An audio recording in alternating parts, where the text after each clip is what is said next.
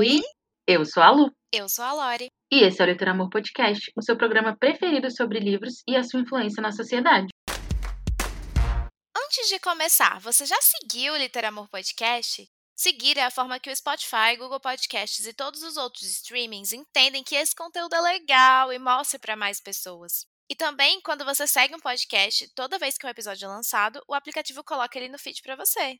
Além disso, para você ficar ainda mais conectado com a gente, nós temos um canal no Telegram, onde a gente conversa sobre mais coisas além de livros, sobre tudo que nos mantém entretidos nessa quarentena. Fique ligadinho com a gente, nos siga no seu streaming preferido e entre no nosso canal no Telegram. O link está sempre na descrição do episódio. O Dia do Amigo é dia 20 de julho e a gente resolveu incluir isso no nosso arco Relações, o episódio de hoje é um episódio só para amizades épicas da literatura. Mas a gente não quis trazer uma coisa genérica, não, sabe? Pegar todas aquelas amizades que todo mundo já conhece. A gente trouxe amizades que são épicas pra gente, vistas através dos nossos olhos de leitoras. A gente já falou aqui várias vezes como a experiência de leitura passa pela lente da pessoa que está lendo. Um livro é praticamente um livro novo a cada pessoa que lê ele. Então não faria nenhum sentido trazer uma lista geralzona, sem nenhum significado para nós, apenas a título de inventário, sabe? Então, por alguns minutos, vocês vão ouvir sobre amizades literárias através das nossas interpretações. Sejam muito bem-vindos a mais um episódio do Literamor Podcast. A amizade literária que eu escolhi para abrir esse episódio foi Bailey e Fern, de Beleza Perdida, da Amy Harmon. Eu amo tanto essa amizade. Beleza Perdida é um dos meus livros favoritos da vida, e o jeito que a autora construiu cada um desses dois me tocou profundamente. É muito mais que uma amizade que foi construída apenas para dar suporte ao casal principal do livro. As raízes dessa amizade são destrinchadas diante dos nossos olhos. Todas as inseguranças e forças de cada um como indivíduo, sabe? E como o relacionamento deles age sobre tudo isso. É perfeito. E eu não vou falar muito porque para quem quiser saber mais sobre esses dois e sobre esse livro maravilhoso, nós temos um episódio todinho sobre ele. A gente vai deixar na descrição desse episódio também. Eu gosto muito dessa amizade também e eu arrisco dizer que a amizade é até mais central que o casal em alguns momentos. Totalmente.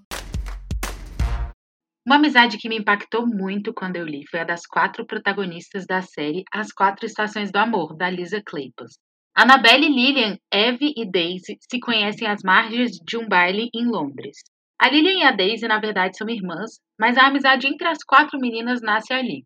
Cada uma é invisível para a alta sociedade da sua maneira, e percebendo que elas quatro possuem isso em comum, elas decidem se juntar com o propósito de arranjar bons casamentos umas às outras, só que dentro de um ano. Então elas formam ali uma amizade naquele baile e combinam a gente vai conseguir se casar e a gente vai se ajudar nisso. Os quatro livros da série vão mostrar cada uma delas se apaixonando e criando a sua própria família. Só que ao longo da série, a gente também vai acompanhar o crescimento da amizade entre elas. E sim, elas cumprem a promessa de estarem todas casadas em um ano. Como são as quatro estações do amor, cada uma vai casar numa estação. Cada título tem o nome de uma estação. É bem interessante. Eu já falei dessa série aqui algumas vezes, e além dela ter romance para todos os gostos, porque tem cão e gato, tem casamento de conveniência, noivado arranjado que vira amor, a gente tem aí quatro mocinhas que desafiam a sociedade, cada uma à sua maneira, mas que ao mesmo tempo se ajudam e se apoiam. A série ela ainda tem um volume extra que se chama Uma Noite Inesquecível, e nele as meninas vão se reunir e se juntar mais uma vez, só que dessa vez para ajudar a pretendente do irmão da Lilian e da Daisy a conquistar o cara. Então você tem aí como se fosse quase um epílogo da amizade delas, em que elas se juntam mais uma vez com esse propósito de juntar um casal. E é muito divertido ver essa amizade um pouquinho depois dos acontecimentos da série, quando algumas já são mães e tal. É bem, bem interessante.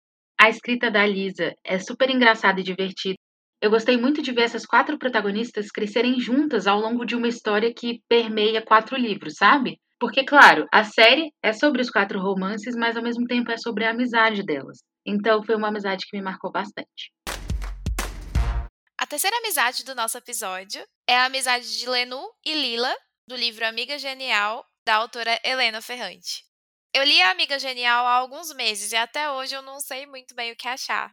Todas as pessoas que eu vejo falando de Helena Ferrante e das suas obras são muito apaixonadas. E ler Helena Ferrante foi uma das promessas lá do nosso Festival de Promessas, o nosso episódio do início do ano. Foi a autora que eu escolhi para conhecer esse ano. E eu realmente não consegui decidir o que eu achei sobre tudo, mas principalmente sobre a amizade de Lenu e Lila. A escrita da Helena é muito crua, sabe? Ela é um italiano contando a história de uma comunidade pobre na Itália pós-guerra. Então eu também não sei se caberia muita doçura nessa história que eu li. Mas mesmo em meio a toda essa indecisão minha sobre como eu me sinto com essa leitura e com essa amizade, eu resolvi trazer, porque é uma amizade que até hoje me deixa reflexiva. Até onde Lenu e Lila eram pura competitividade feminina?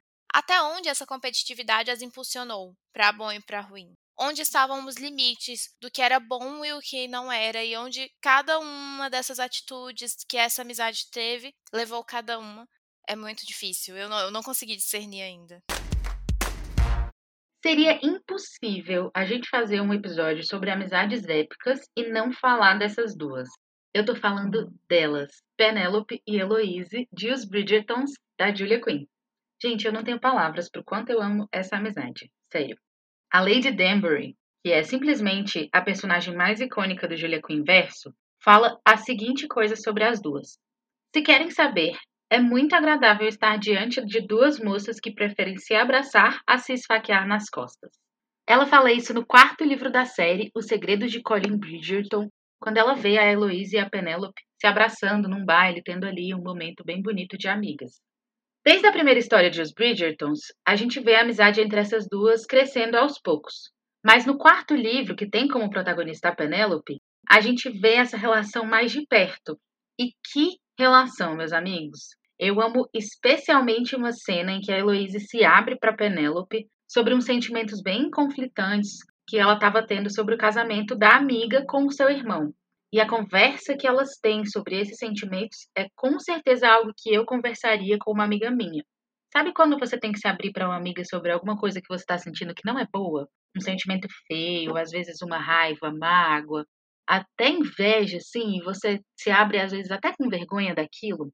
E aí seu amigo ou amiga te recebe super bem e fala: Não, vamos conversar. O que está acontecendo? É super normal você se sentir desse jeito, porque sim, seres humanos têm sentimentos ruins e tá tudo bem. Eu vi isso nessa conversa delas duas. Eu consegui imaginar conversas que eu já tive com amigos no passado. Isso para mim foi incrível, sabe? Poder olhar para um livro que, ok, foi escrito recentemente, né? Foi escrito acho que em 2003, 2004, não tem muito tempo, mas ele fala sobre uma outra época, então ele tem ali o seu contexto histórico, mas ele tem características de relações que nós vivemos hoje. Se você ainda não leu os livros, mas já viu a série, já tem noção de que essa é uma amizade épica, porque na primeira temporada a gente já vê essa relação entre a Penélope e a Heloise. E eu tô muito animada para ver como é que eles vão desenvolver essa amizade ao longo das temporadas até chegar no momento em que a Penélope vai ter a história dela e no momento em que a Heloise vai ter a história dela, porque nos livros a gente vê essa crescente. E eu acho que como a série abre espaço para você explorar mais os outros personagens e não só o casal principal, na série a crescente vai ser até mais profunda. Eu acho que vai dar para explorar muito mais assim as facetas dessa relação, que é uma relação que me diverte muito e me emociona às vezes. E eu sei que ela marcou a Lori também. Totalmente. Você estava falando e eu estava aqui, nossa, se as pessoas acham o fandom de Annie e Fanny chato pra caramba, experimenta cancelar Bridgerton pra você ver o que, é que eu vou me tornar. Eu vou mover esse Twitter, meninas, se cancelarem Bridger. O Twitter acaba. Não, vai dar ruim. É isso, não cancelem, porque vai dar ruim. Eu preciso ver os meus oito irmãos e se pá o conto da Violet aí nessas temporadas. Não sei o que, é que vocês vão fazer. Se vocês vão juntar três livros ali que dá junto ali do meio. Não sei, mas me entrega. Netflix, você que lute. Você que lute. Já que estamos falando em Bridgerton, eu vou trazer a minha contribuição colocando Michael, Franny e John. Os três são de O Conde Enfeitiçado dos Bridgertons da Julia Quinn. O Conde Enfeitiçado é o meu livro favorito da série Bridgerton. Já fizemos um episódio aqui sobre a série, então não vou me alongar muito. O link para ouvir o episódio sobre os Bridgertons vai estar na descrição do episódio. Inclusive, é o primeiro episódio que gravamos para esse podcast, bem fofinho, super assustadas, um som meio ruinzinho, mas o conteúdo é incrível. Falando sobre o meu triozinho do coração, a amizade de Michael, Francesca e Joan é a estrutura do livro O Conde Enfeitiçado. Cada acontecimento é permeado pela força desse relacionamento e pelos sentimentos que saíram dessa afeição. Eu sinto cada sofrimento no meu ser, no meu coração, eu consigo me conectar com todos. A última página desse livro é simplesmente tudo para mim. Até nela, até na última frase, até na última página, a amizade desse trio tem papel fundamental escrevendo esse roteiro, eu fiquei tomando muito cuidado para não soltar mais do que o necessário, porque eu não quero dar nenhum motivo para alguém desistir de ler esse livro porque recebeu spoiler. Inclusive, eu acho que, mesmo que você não queira ler a série, os Bridgerton são nove livros, ai meu Deus, fico cansada só de pensar. O Conde Enfeitiçado é o livro da série que mais poderia ser lido separadamente sem grandes perdas, sabe? Porque ele se passa muito fora do circuito que os outros se passam. Então, se você tiver com preguiçinha de ler os Bridgertons e quiser ler alguma coisa para conhecer, Conde Enfeitiçado tá aí para te enfeitiçar, menina. Eu acho que a Lori conseguiu resumir bem, assim, o que, que é a relação desses três. E o que eu tenho para dizer sobre esse livro é que ele é realmente muito impactante, emociona demais o leitor. É impossível você ler essa história e não sentir o que esses personagens estão sentindo. E a próxima amizade que eu coloquei aqui também está presente num romance de época. É a amizade entre Darcília e Anastácia, do livro Livre para Recomeçar, da Paola Alexandra. A Anastácia e a Darcília se conhecem no hospício. Sim, essa história começa num hospício, porque no século XIX, os homens brasileiros podiam enviar suas mulheres para hospícios, alegando histeria e loucura, apenas por discordarem deles. E a palavra da mulher não valia nada. Pois bem, elas se conhecem nesse hospício. E quando a Anastácia consegue se libertar do lugar após a morte do marido, ela leva a Darcília com ela. O que eu mais gostei da amizade dessas duas é que ela não para nelas. Depois que elas escapam juntas, elas usam a casa que Anastácia herdou do marido para criar um espaço de acolhimento para outras mulheres. Então, essa amizade, que já é bonita e super forte, serve quase como que base para outras amizades se formarem. O livro ele tem sim um romance muito fofo e a escrita da Paola te faz mergulhar na história e nos sentimentos daqueles personagens, mas ela acaba também sendo uma história muito bonita sobre o poder das mulheres especialmente quando elas estão juntas, quando elas se ajudam, quando elas se acolhem. Eu coloquei aqui a Anastácia e a Darcília porque é a amizade delas que dá meio que um start para que outras amizades se formem e essas outras relações criem né, pequenos impactos na vida umas das outras. A sétima amizade que eu resolvi trazer e colocar nessa lista que me marcou muito é a amizade dos integrantes do Clube dos Sobreviventes uma série da Mary Belloc. Eu amo que existe um lugar na literatura criado para que pessoas possam se curar, e nesse lugar nascem amizades profundas. Essa série de livros traz sete personagens que vivem os traumas de sobreviventes da guerra. Estão vivos, mas a que custo? Com que trauma quem sobreviveu tem que lidar? Qual é o peso de ter pessoas que entendem intensamente a sua dor porque estão no mesmo processo? Eu não vou falar muito sobre eles, porque a gente quer fazer um episódio em breve sobre essa série maravilhosa, então fica aqui minha admiração pelas amizades que se fortalecem em seus baixos mais baixos possíveis. Eu só queria falar que essa série é maravilhosa. Eu tô relendo os dois primeiros livros para continuar a ler a série e, meu Deus do céu, eu sou apaixonada pela escrita da Mary. Tá bom, nos atenhamos. Já tá aqui começando. Exato, exatamente, chega. Eu senti o freio que você fez aí. Prévia do episódio. Ai, maravilhoso, a gente ama essa série. E para fechar o nosso episódio, mais uma amizade entre mulheres que causa aí um certo impacto na vida de outras pessoas. Eu estou falando de Marjorie, Alice, Beth, Sofia e Izzy de Um Caminho para a Liberdade, da Jojo Moyes. Um Caminho para a Liberdade foi uma das minhas primeiras leituras de 2021 e também uma das melhores. O livro conta a história de uma biblioteca itinerante mantida por cinco mulheres no interior dos Estados Unidos na década de 1940. Essas cinco mulheres, que são estranhas umas para as outras no início do livro, constroem uma relação enquanto mantém vivo esse projeto que leva histórias a várias famílias do vilarejo. elas desafiam padrões e batem de frente mesmo com várias pessoas ao longo da trama. E a partir disso, o relacionamento entre elas só se aprofunda cada vez mais. Então a gente tem aí, nesse vilarejo, algumas pessoas que querem acabar com esse projeto porque acham que não tem nada a ver mulher ficar lendo, mulher ficar dando livro para os outros, criança aprender a ler histórias diferentes. E elas vão realmente enfrentar essas pessoas e falar: não, a biblioteca faz bem para o vilarejo, a gente vai manter. E a amizade delas foi muitíssimo marcante para mim, porque elas se apoiam nessa difícil jornada né, de incentivo à literatura e ao conhecimento. E por enfrentarem umas pessoas bem ruins mesmo do vilarejo, elas passam por momentos muito difíceis, mas assim, muito difíceis. E elas continuam juntas e se apoiando e se ajudando. Então, esse livro ele me emocionou muito. A história é bem bonita, é baseada numa história real, essa biblioteca realmente existiu e especialmente a relação que elas constroem a partir dos livros que elas dividem com outras pessoas é muito bonita. É muito legal ver isso acontecer e é muito interessante ver como elas vão se ajudando e criando um, um relacionamento a partir desse projeto por qual todas são apaixonadas, sabe? Outras pessoas vão ajudá-las ali, mais do meio para o final da história, né? Outras pessoas vão se apaixonar pelo projeto também. Mas a história foca nelas cinco e é uma história muito, muito bonita. Já não somos mais nenéns, e muitas vezes parece que toda aquela facilidade que tínhamos em fazer amigos quando éramos crianças desapareceu. A vida adulta nos mostra que manter amizades exige um pouco mais de dedicação, mas tem pessoas que valem a pena. A gente não tem vivido tempos fáceis e estamos todos aprendendo a ser amigos apenas virtualmente. Então a gente deseja que esse episódio tenha enchido seu coração de afeto por aqueles serzinhos que acompanham e compartilham da sua trajetória por escolha. Feliz dia do amigo pra gente! E chegamos ao final do nosso episódio, então a gente tem o nosso quadro Literadicas, que nada mais é do que uma desculpa para a gente indicar qualquer coisa para vocês, filme, série. E a minha literadica de hoje é musical. Eu queria indicar para vocês o álbum Free Spirit do Khaled.